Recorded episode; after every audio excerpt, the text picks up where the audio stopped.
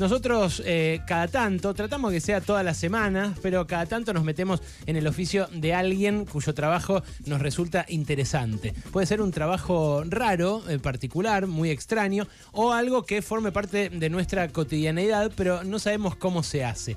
En este caso eh, viene una personalidad, además de nuestra vida, una protagonista de nuestras vidas. Cuando uno dice pronóstico del tiempo, ¿qué piensa? Le viene a la cabeza un nombre de pila, el nombre que hace un ratito me dijo Gaby Vulcano. Y está, efectivamente, en los estudios de Pasaron Cosas, Nadia. Ni siquiera tengo que decir su apellido, Nadia Sinsenko. Nadia para todos los argentinos. Bienvenida, buenas tardes. ¡Qué emoción! Muchísimas gracias, realmente una emoción muy fuerte. Muchas gracias. Toda la familia de Nadia escucha Pasaron Cosas, así Sí. que para nosotros es una emoción también Y recibir. puedo documentarlo, ¿eh? tengo los mensajitos de audio de mi familia y mi celular. Es espectacular. Le dije, le acabo de decir que habla un poco como mi abuela, mi abuela Elena, que era polaca. Eh, ¿Vos sos ucraniana de nacimiento? No, mira, yo nací en Nápoli, posguerra, Ajá. porque mis papás se conocieron posguerra en Roma. Mirá. Y bueno, se enamoraron. En realidad, mi papá se enamoró, se cayó muerto de amor porque era, mi mamá era muy bella. ¿Era italiana? Mucho. No, ucraniana. Ah, y él Eran- o sea, ambos ucranianos refugiados, digamos. Mirá, eran de pueblos vecinos, cerca de Kiev. Ajá. Eran de pueblos vecinos, pero bueno, no se conocieron allá en Ucrania, se conocieron en Roma, porque estaban refugiados por las Naciones Unidas. Bueno, mi papá hizo un desastre de su vida. Fue, ¿sabes qué fue? Fue, fue partisano, eh, terminada la guerra, por supuesto fue prisionero de guerra, mi mamá también, trabajo forzado.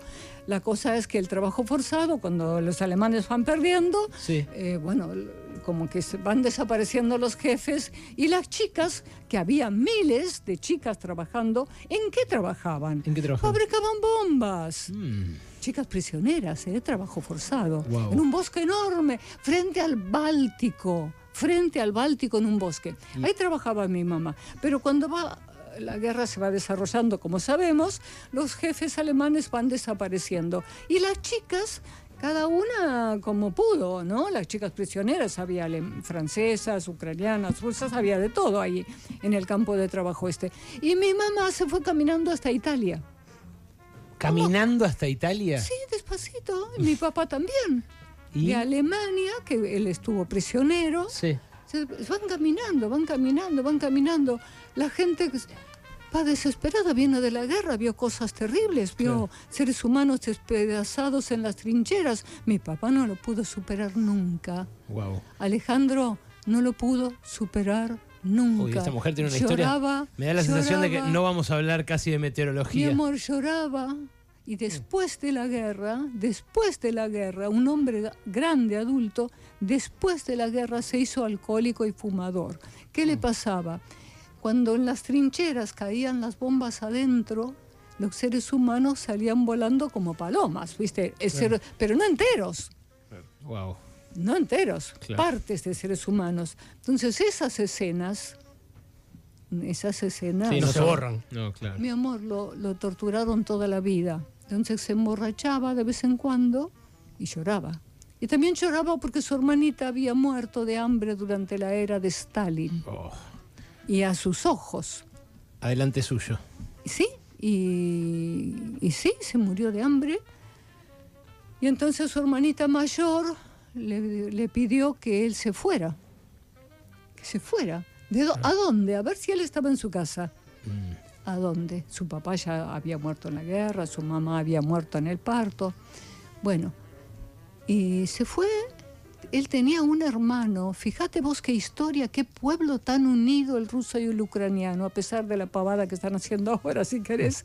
Porque yo de política, chicos, en serio, política, política, economía, bueno, pero el ser humano. Mi papá era adolescente grande, ¿qué hizo? Pues se tenía que ir, su hermanita le dijo, andate, no tengo comida para darte y tengo dos hijos ya. Andate, que ya murió la hermanita, bueno.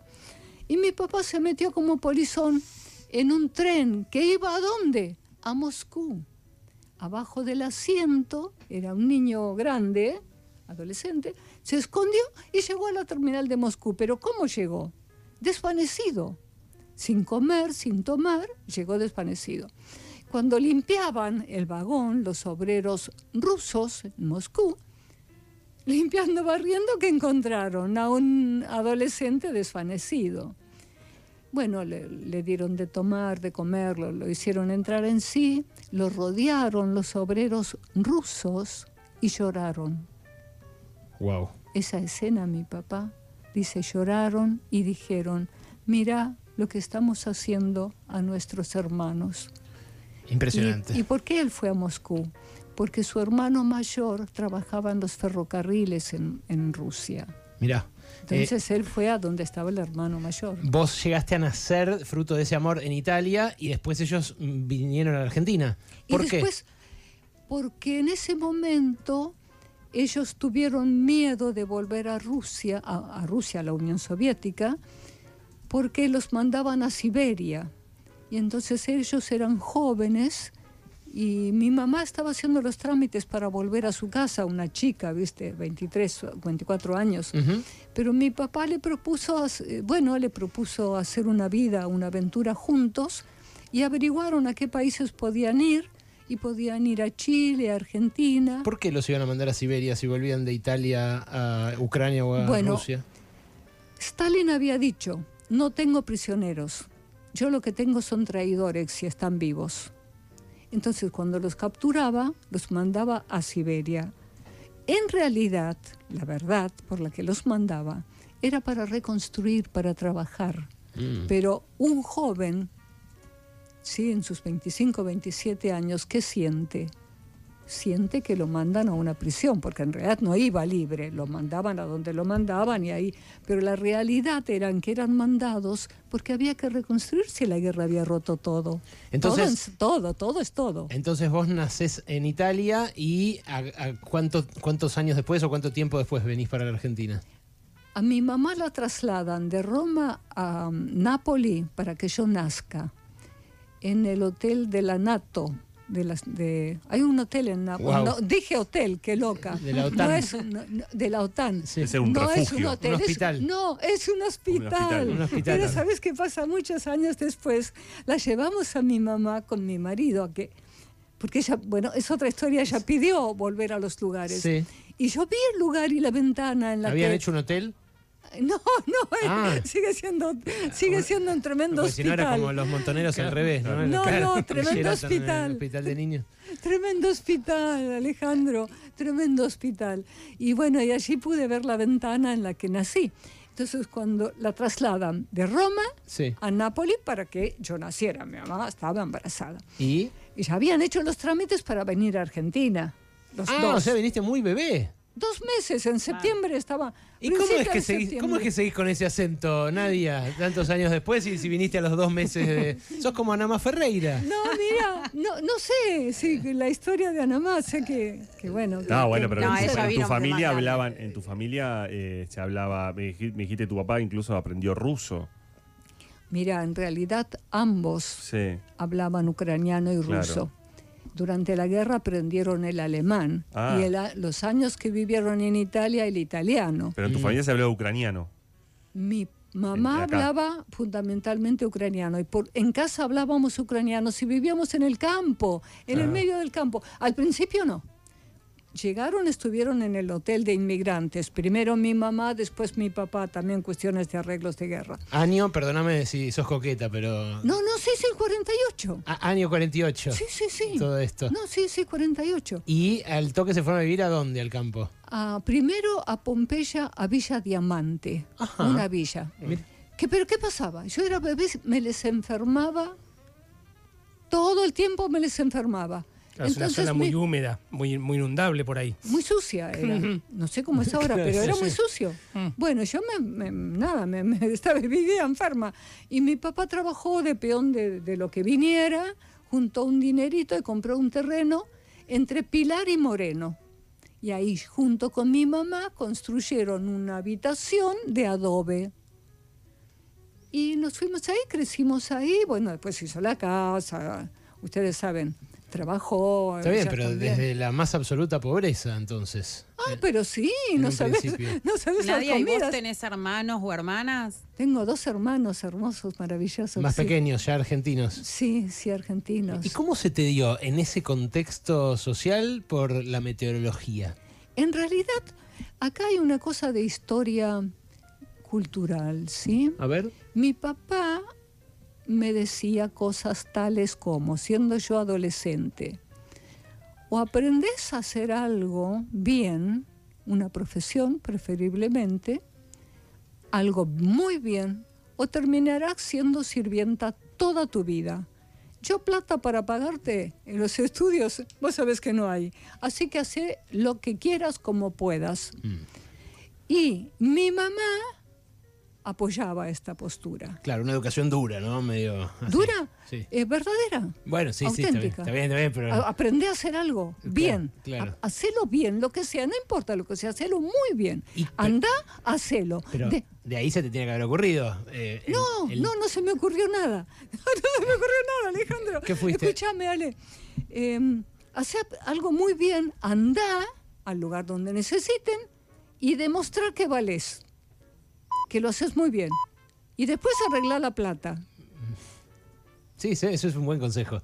Pero- un buen consejo, durísimo el viejo, sí, durísimo. Sí. Y es más, ¿qué podía hacer yo en el medio del campo entre Pilar y Moreno en, eh, cuando yo era adolescente? No había nada, vacas había. y, bueno, y y, que- y se te dio por mirar el cielo. No, se me dio por ir a trabajar de mucama, Ah, ok. pero trabajé muy bien. Y mi hermano, que trabajaba de cadete en el puerto, uno de ellos, vio un aviso, se daban becas para estudiar. Te pagan para estudiar, me dijo. ¿Viste? Te pagan por estudiar. Sí, anda, ganate la beca y estudia esto que a vos te va a gustar. Pero mi hermano Pablo antes fue al servicio meteorológico. Había en personal una señora muy viejita, la señora Mutugarría, muy viejita.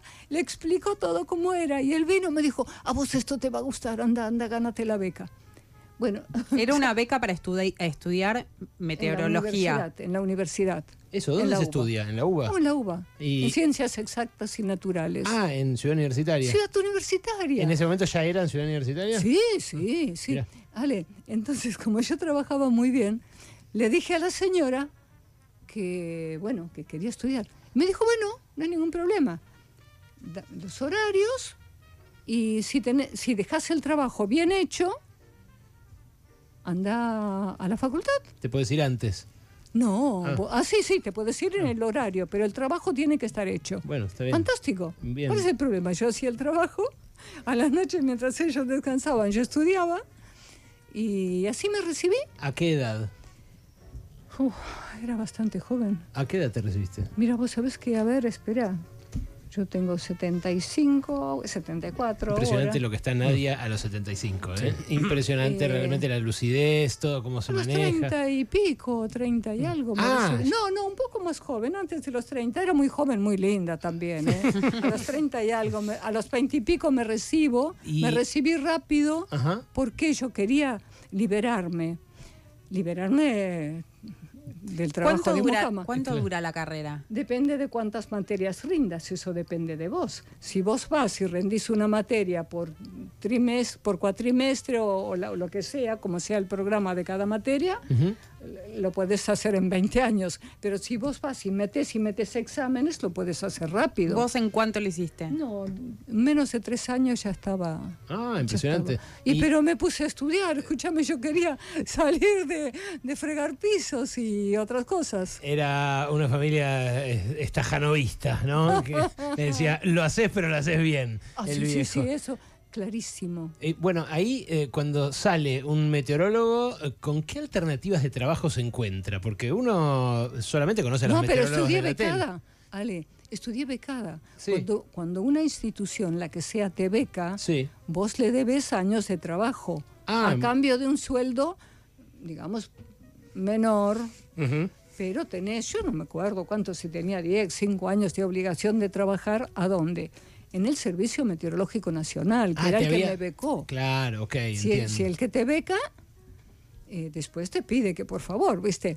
Claro que hay gente que te digo que aprovecha becas del extranjero, sí, que te digo, el que quiere estudiar meteorología, hay muchas becas ¿eh? que ofrecen países desarrollados. Muchos, ¿qué hacen? Se van a Francia, se van a España, se van a Estados Unidos, que te tira las becas por la cabeza con tal de que estudies, y después no vuelven. ¿Me entendés? Claro. Lo que suele hacer algún pícaro. ¿Cómo fueron esos cinco años en el Servicio Meteorológico Nacional? Eh, maravillosos. ¿Sí? Sí. ¿Qué, qué hace alguien que trabaja en el Servicio Meteorológico Nacional cotidianamente? Depende de la especialidad, porque hay gente que estudia el clima, hay gente que estudia hidrometeorología, el comportamiento del agua, hay distintas especialidades. ¿Vos qué empezaste haciendo? Pronósticos, la elaboración del pronóstico del tiempo. Y ahí me quedé. ¿eh? ¿Y qué, No. qué es lo que mira un meteorólogo para establecer un pronóstico del tiempo? ¿Qué datos? Lo primero que mira es qué pasó antes. A ver. ¿Qué pasó ayer antes de ayer? ¿En qué? En el estado del tiempo de todo, todo el país, no solo todo el país, vos miras el Pacífico, miras el Atlántico, miras, bueno, Chile, por supuesto, Argentina, vas viendo qué pasó ayer, a ver. Bueno, ayer, ayer por ejemplo, eh, hu- hubo un día de temperatura agradable, sol, 24 grados, diría yo templado, y una brisita. Perfecto. ¿Qué más? Entonces, vos miras la presión, la humedad, Ah, ¿la ya me viste? mataste, no, el no. tipo de nubes, el, había unas nubes como, como con forma de puntito, eso lo vi con Maite, mi hija de lindo. 5 años, que me decía, tienen con forma de copitos de nieve Ay, qué hermosa. las nubes ayer. Hay que, hay que ver si eran de buen tiempo, ¿viste? Hay que ver, hay distintos. ¿Cómo el diferencio las nubes? Bueno, para empezar, las nubes muy altas, Sí. 10.000 metros, esa no precipita. Ajá. Esa está arriba. Mira vos. Después la- hay intermedias y hay las bajitas, las que la ves sobre- prácticamente sobre tu cabeza. La que estás casi sobre tu cabeza, que vos la ves eh, muy, muy bajita, Esa va a llover seguro. eso llueve seguro. Y hay otras que estarán a 5 o 6 mil metros de altura, que tienen formas de mamas Sí. y se llaman mamatus. Tienen formas de mamas. Me estás jodiendo. Es, no, tienen nombre las ¿De verdad nubes. Y esas Mamatus. precipitan seguro. Por supuesto. Claro, sí, porque lógico. le pesa. Claro. Le pesan. Eh, Mamatus. Esas, si vos ves en el cielo nubes en forma de, de- de mamas, tenés que saber que va a llover. A lo mejor no te llueve en tu jardín, Este llueve. es un dato muy posta Sí. que te estoy tirando, ¿eh? Eh, Perdón, disculpen, no pasa muy seguido. Pasa a veces acá en este programa, pasa, pero acá hay una posta. Eh, quiero saber ahora el nombre de todas las demás nubes. No, no lo sé. ya. Son cirrus los altos, nimbostratus, eh, distintos estratus, de cúmulos. No, hay, hay miles. Hay algunas que sabés, las mirás y decís, Los esto no va a llover. Sí, sí, los altos, los cirrus. Claro. Los cirrus son una cosa lechosa. Que vos mirás Que el son cirrus- como, son como alargadas también, ¿no?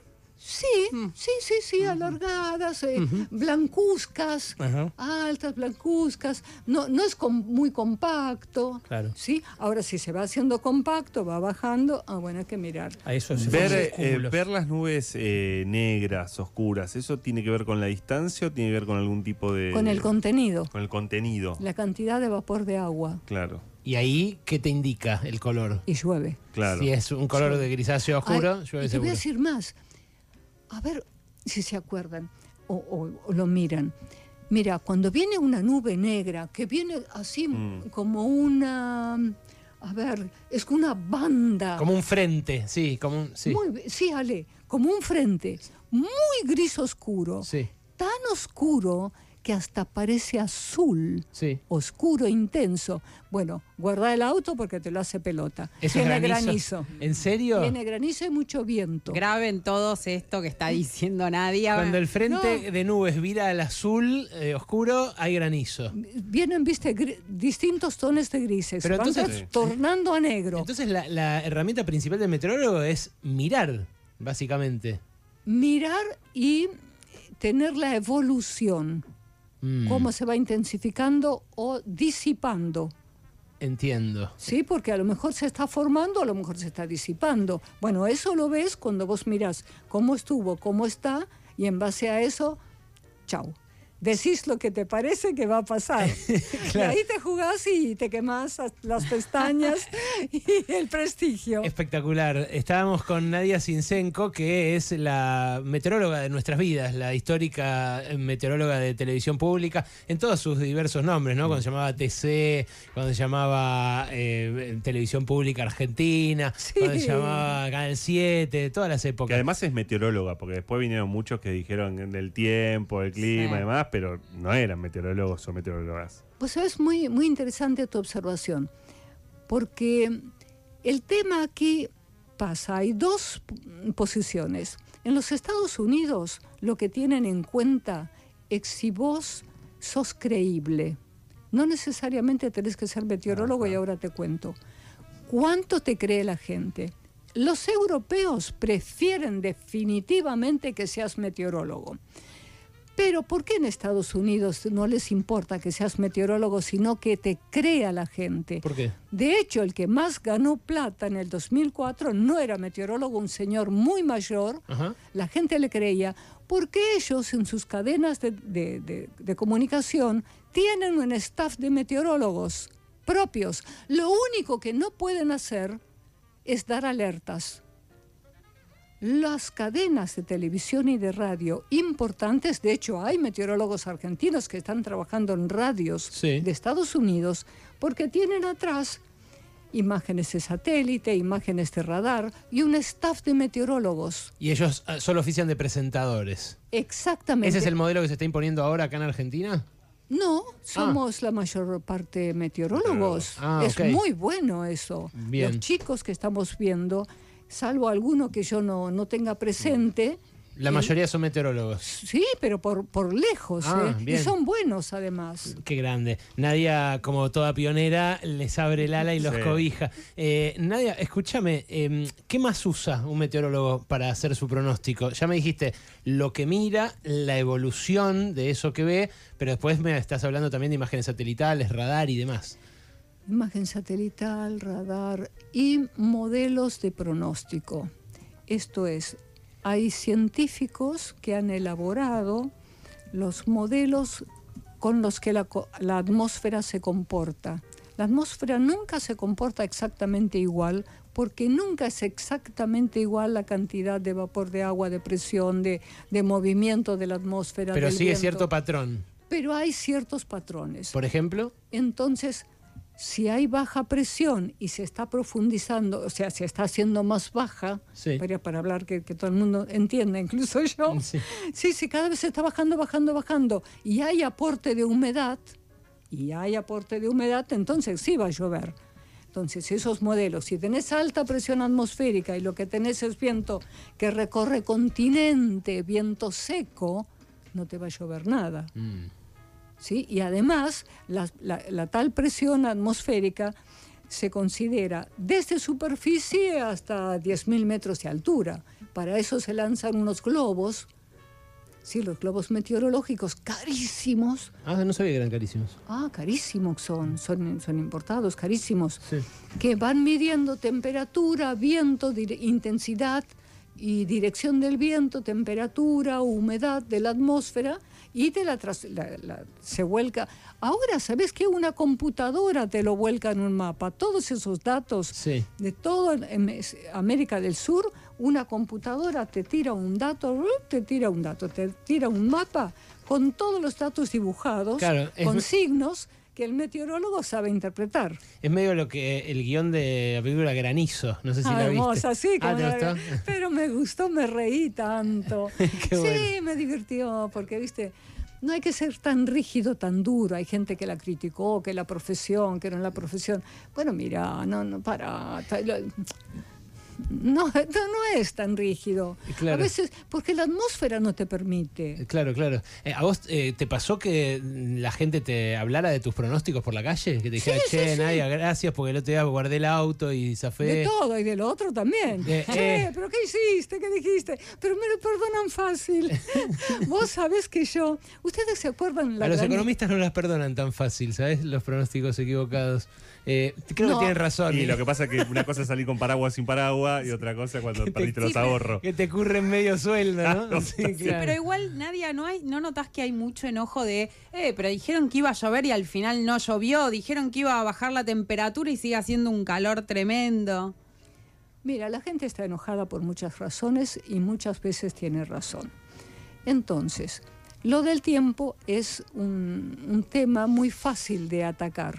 ¿Sí? Es muy fácil de atacar, sobre todo porque también algunos meteorólogos o los medios no te dan la oportunidad de explicar qué dificultad tiene el meteorólogo en elaborar un informe. Que hay enojos es en todo el mundo. Miren chicos, yo participé en congresos, seminarios, en- y en una de mis exposiciones en París Ajá. terminé mi informe disfrazada de bruja con un globo y diciendo, y después el público me ve así, me imagina así, ¿viste? como una bruja adivinando. Porque en todas partes del mundo el meteorólogo, el pronóstico, es eh, motivo de, de- un chiste, de un chiste de Claro. enojo. ¡Eh, otra vez! Me llovió. ¿no? ¿Ustedes se acuerdan la granizada? ¿Qué fue cuando la, la Sí. piedra, 2007? 9 de julio de 2007. Sí. Fantástico, muy bien. No, ese Yo- fue, ese fue en la Nevada. Ah, Pero eso Ah, fue la la nevada, la nevada. fue- nevada. La nevada. No, pero, pero No. vos decías el granizo ese que rompió un montón de... Muy Sí, bien. Eso Ah, fue el en granizo, agosto, de- pero, pero por ese Sí. año fue también, ¿eh? Mira, no me acuerdo, pues yo soy 2000, muy mala para... 2010, 2009. No, no, no. eh, Yo me acuerdo porque Huelo y yo trabajábamos en perfil. Sí. Creo que fue en 2000. Entonces fue antes de 2008. 2006, 2007. sí. Claro. 2006. Eh, ese granizo que rompió tejas, Sí, todo, eso que todo. eran pelotas de tenis. autos. Sí, sí, Sí. claro. Bueno, yo estaba trabajando en relaciones públicas, prensa y difusión, a cargo de la oficina ahí, mirando siempre en la máquina la- las imágenes satelitales, lo que viene. Me fui hasta pronóstico, otro piso, sí, miré. En el servicio meteorológico. Ah, sí, sí, sí. ¿Y? Sí. Uy, lo que se viene. Yo me voy a ir antes de la oficina. No. Iba al canal. Sí, me escapé. sí, me, me, me escapó antes de que venga esto, lo tengo encima. Espectacular. Y tomé un taxi y le digo al chofer, me, me llevaba hasta Canal 7, ¿no? Y le digo al chofer, señor, guarde el auto, porque va a caer granizo. Extraordinario. Ok, extraordinario, pero no le avisé a mi marido que tenía... No, En casa de Herrero, Claro. cuchillo de Tenía el palo. auto en la playa de estacionamiento ahí del canal. Lo hizo, pero pelota. No, no, tremendo. No sabes lo que fue. Espectacular. Estamos con Nadia, la del tiempo, perdón, lo tenía que decir. Eh, Nadia, me interesa tu reflexión sobre la guerra en Ucrania, en serio, porque mm, yo veo que recordás tus raíces con, con especial cariño, que además eh, sentís esa fraternidad entre los pueblos, que yo al principio, cuando estalló, hace un año y pico, la guerra, eh, empecé a entender. ¿No? Uno al principio ve los bandos, ve la OTAN, ve Rusia, Putin y demás, pero después, a medida que fue desarrollándose la guerra, uno se da cuenta de lo entrelazados que, que vivieron siempre esos pueblos. Están casados entre ellos el pueblo. El pueblo. Hay rusos casados con ucranianas, ucranianas con rusos, algunos de los cuales han venido a este hermosísimo país. ¿Por qué? Algunos, bueno, yo no sé las razones, no, no me importa, pero otros porque la esposa es ucraniana, el marido ruso. ¿Sabes cuántas parejas? Pero es, un, es como si nos pusiéramos en guerra, sé yo, no sé, con, con La Pampa, con Entre Ríos. ¿Cuántos entrerrianos hay casados con, con gente de la provincia de Buenos Aires y al revés? Entonces, Así es- lo sentís casi como un solo país, digamos. Y pero es que lo es, son eslavos. Claro. Bueno, lo era, ¿no? La Unión Soviética en su Sí, época. por eso es... es, eh, mira, yo tengo algún familiar que sobrevivió. ¿A qué sobrevivió? A Chernobyl. Wow. Y te digo que tienen mucha angustia, ¿eh? ¿Por qué? cerca de Kiev. Y otros en Moscú, que esos dejaron de comunicarse, bueno, dejaron de comunicarse hace rato ya, pero que vinieron a la Argentina a visitarnos, porque eran más cercanos del lado de mi papá, y quedaron fascinados Pero vos no es que, no es que, digo, como descendiente de ucranianos, no es que querés que Ucrania gane la no, guerra. no, no, no, es yo que- quiero que se pongan de acuerdo, que se dejen de matarse. Claro. No, no, no, yo creo que, ¿sabes que hay seres humanos? Sí, claro. rusos que aman a ucranianas y ucranianas o ucranianos que aman que se aman son familia ¿Y estás en contacto con los que están viniendo acá, tanto rusos No. como ucranianos? Porque No. viste que hay una oleada. no Eh, sí sí hay una oleada y men- bueno sí hay una oleada Eh, Me no, porque- encontraba con algunos que son muy soberbios y eso me molesta. Ah, ¿en serio? Sí, sí, en serio. Qué pena. Caminan por la calle como, ¿viste? Claro, claro. Ah, gente de mucho dinero, quizás. Bueno, la verdad que, eh, bueno, como siempre Argentina les da una buena acogida a todos los ¿A inmigrantes. quién no? Claro, por eso. Eh, pero bueno, eh, al principio hubo un episodio medio feo de esto de eh, el Estado eh, diciéndole a las eh, rusas que venían embarazadas a parir aquí que en realidad le querían robar el pasaporte argentino porque después se querían ir a Estados Unidos. A mí eso no me gustó, francamente. Eh, y, y bueno, quisiera que, que- que se pudieran integrar a la sociedad como mis abuelos, como tus padres. Sí, y en las escuelas hay, eh, hay muchos, en las escuelas públicas hay muchas, muchos niños y niñas rusas, ucranianos, o sea, es... Y son linda gente. Y son linda gente. Y bueno, como vos, Nadia, de algún modo es gente que... Trabajadores, Claro. gente honesta, gente que, que normalmente es sincera. Mm. Y- Bueno, les debe resultar muy eh, ajeno a Argentina, ¿no? En la otra punta del mundo. eh, Es muy maravilloso Argentina para, para mi papá, para mi mamá y para ellos. Es muy maravilloso, muy maravilloso. Vos vas por donde querés, decís lo que querés, cómo querés, dónde querés. Esta libertad que tenemos, por favor, es un, es un lujo. Nadia, ¿tu nombre a qué responde? Porque hay, ha habido bailarinas, ha habido tenistas, ha habido grandes figuras en general, eh, tanto rusas como ucranianas que se llamaban No, Nadia. Nadia Comaneci, Sí. la, la Nadia, ¿no? Bueno, mi nombre se debe a un gran amor imposible de mi papá. Ah, Mira, Mi papá tenía una novia. Estaba haciendo el servicio militar. Cuando estaba por terminar, estalla la guerra, así que entra en la guerra. Ajá. Pero él tenía una novia. antes de tu vieja. Oh, pero por supuesto, si Mucho. mi vieja la conoció en Roma, Claro, al término de la guerra, claro, una guerra de por medio. la amaba. Mi papá estaba loco de amor por esa mujer. Y la amó hasta su último suspiro. Pero como las personas, yo creo, ¿no? Yo, yo no soy Dios, pero creo que las personas que pasan por situaciones límites en sus vidas son capaces de ser absolutamente sinceros con su pareja o con sus amigos, pero decir las cosas que muchas veces uno no dice, porque bueno, ¿cómo le voy a decir que sigo acordándome de, sí, que esa novia? No, mi papá le contó a mi mamá su historia de amor imposible Imposible porque porque murió. por la guerra. A principios de la guerra murió Porque se- Nadia, la no, Nadia original. No, no, se- la- lo separó la guerra Ah, y mi papá no volvió allá. ah, ok. Él quedó prendado de una chica que se quedó en Rusia. Él quedó, él quedó con la decisión que le dio miedo volver en la época de Stalin. Claro. Eso quedó, tuvo miedo. Era joven, no quería, viste. Ah, entonces era más difícil de decírselo a tu mamá. Mm, Le quiero poner el nombre de la que No. dejé allá. Mi papá le contó su historia de amor y de, de cuánto la amaba. ¿Y? Y cuando yo nazco de la relación entre ellos, que ellos vendían tabaco de contrabando en Roma, ¿eh? lo cortaban y lo vendían, eran contrabandistas. bueno, y entonces cuando yo nazco, mi papá ese momento ahí no está, le preguntan qué nombre a mi mamá y mi mamá dijo Nadia. Mira. Ah, un acto de amor a, a tu padre, muy grande. Porque yo digo que la gente cuando vive situaciones críticas de verdad comprende al otro ser humano. Y después que mi papá murió, entre los hermanos hicimos posible que después de 40 años mi mamá pudo ir a visitar a su mamá y a su hermana. Y fue al pueblo de Nadia a buscarla. ¿Y? No la encontró. Los vecinos del, del barrio, de donde ella vivía, del pueblito, le dijeron que Nadia desapareció durante la guerra, pero mi mamá fue a buscarla para contarle y decirle que él la amó toda la vida. Porque él la amó toda la vida. Impresionante. Porque él la amó toda la vida. Él, él nos decía a nosotros los hijos, tu mamá, María, gracias a ella yo estoy vivo. Ella es mi vida, ella me salva, ella me salva, ella me mantiene vivo, María.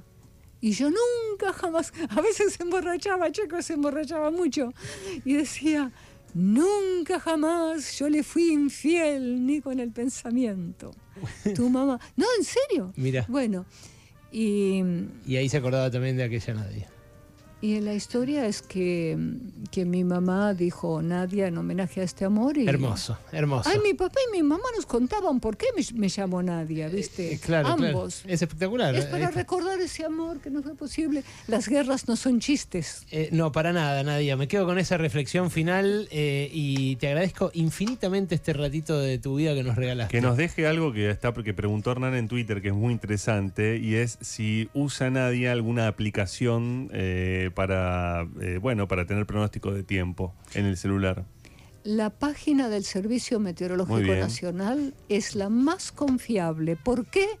Porque tiene todos los datos necesarios, tiene los modelos de pronóstico de los Estados Unidos, que nos lo regala, los modelos de pronóstico locales y las imágenes satelitales disponibles y los radares. Todo. Y la climatología, los climatólogos. Está todo ahí. ¿A dónde está reunido? En el Servicio Meteorológico Nacional. Es impresionante lo que defiende el país esta mujer. ¿eh? Eh, descendiente de ucranianos, nacida en Italia, pero más argentina que el dulce de leche.